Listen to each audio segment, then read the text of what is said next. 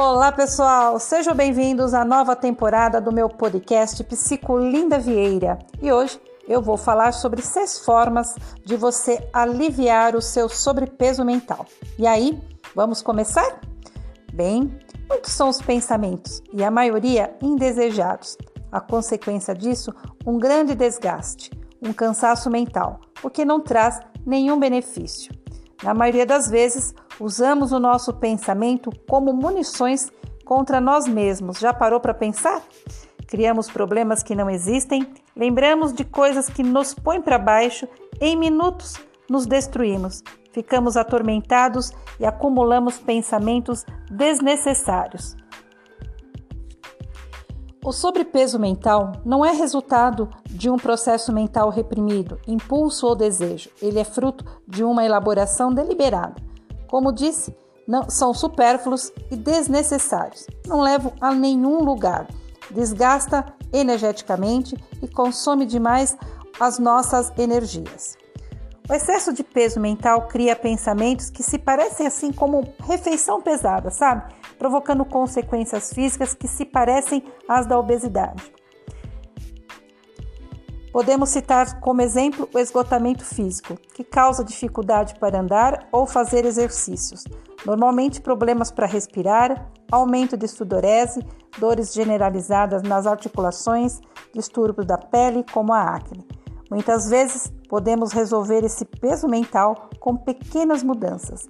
É importante abrir a mente para o novo, mudar às vezes o trajeto de casa, trocar as cortinas, mudar o corte de cabelo, enfim, qualquer mudança será sempre bem-vinda.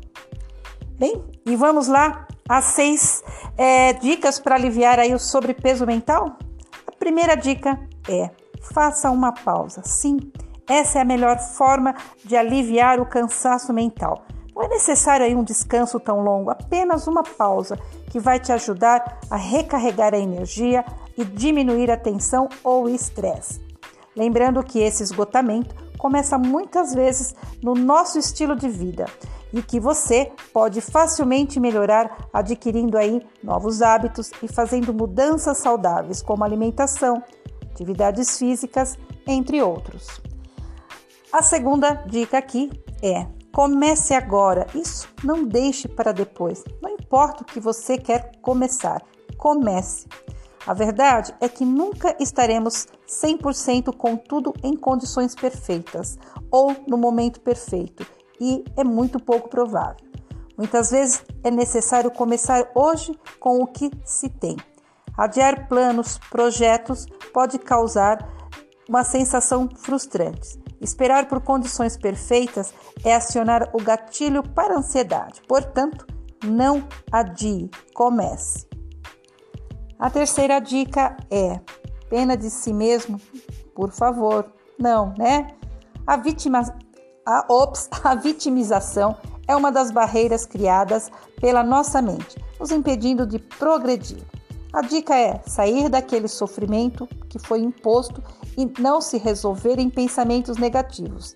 Nós entendemos por pensamentos negativos como pensamentos que não são úteis, que criam problemas em nossas vidas, geram sofrimentos, dificuldades e desgastes, muitas vezes resultados de um hábito. Acontece sem muitas vezes que nós possamos perceber.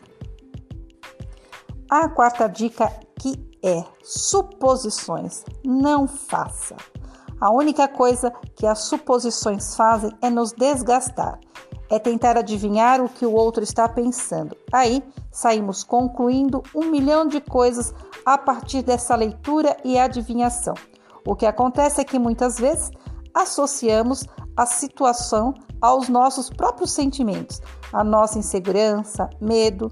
Essa é a maneira como nós encontramos de aliviar a situação, a nossa interpretação.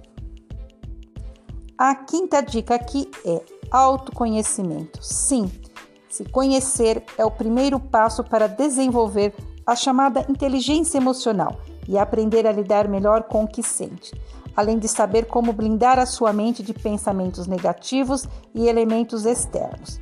O autoconhecimento te mostrará que é possível se manter bem e feliz, mesmo quando as pessoas ao seu redor dizem ao contrário.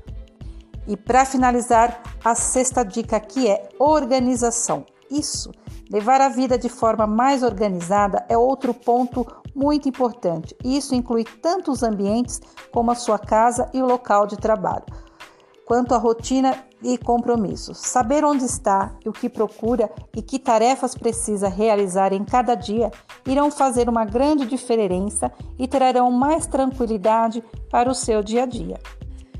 Bem, e para finalizar esse podcast de hoje, nós falamos sobre peso, sobre peso emocional, né? Para refletir, né? Para concluir, reflita na forma como está conduzindo a sua vida. Isso, e principalmente a sua rotina.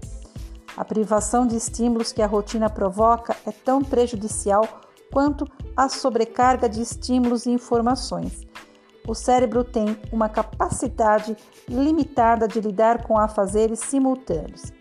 Se ultrapassarmos essa capacidade, teremos esquecimentos, desatenção e baixa no rendimento. Portanto, nada de fazer várias coisas ao mesmo tempo, nada de ambientes pesados, carregados e bagunçados, nada de overdose de atividades e bombardeios de estímulos. Faça uma coisa no seu tempo, individualmente se desconecte do mundo ao redor para resolver problemas importantes e específicos. Tire o melhor o seu cérebro reduzido à taxa de distratores. Vamos combinar que pensar é bom. Pensar com consciência crítica é ótimo, mas pensar excessivamente e sem gerenciamento é uma bomba para a saúde psíquica, para o desenvolvimento de uma mente livre e criativa. Então, eu convido você aliviar um pouco a sobrecarga que você está carregando em relação aos seus pensamentos, aos seus sentimentos. Ok? E este foi o 11 podcast da nova temporada Psicolinda Vieira. Até a próxima, pessoal!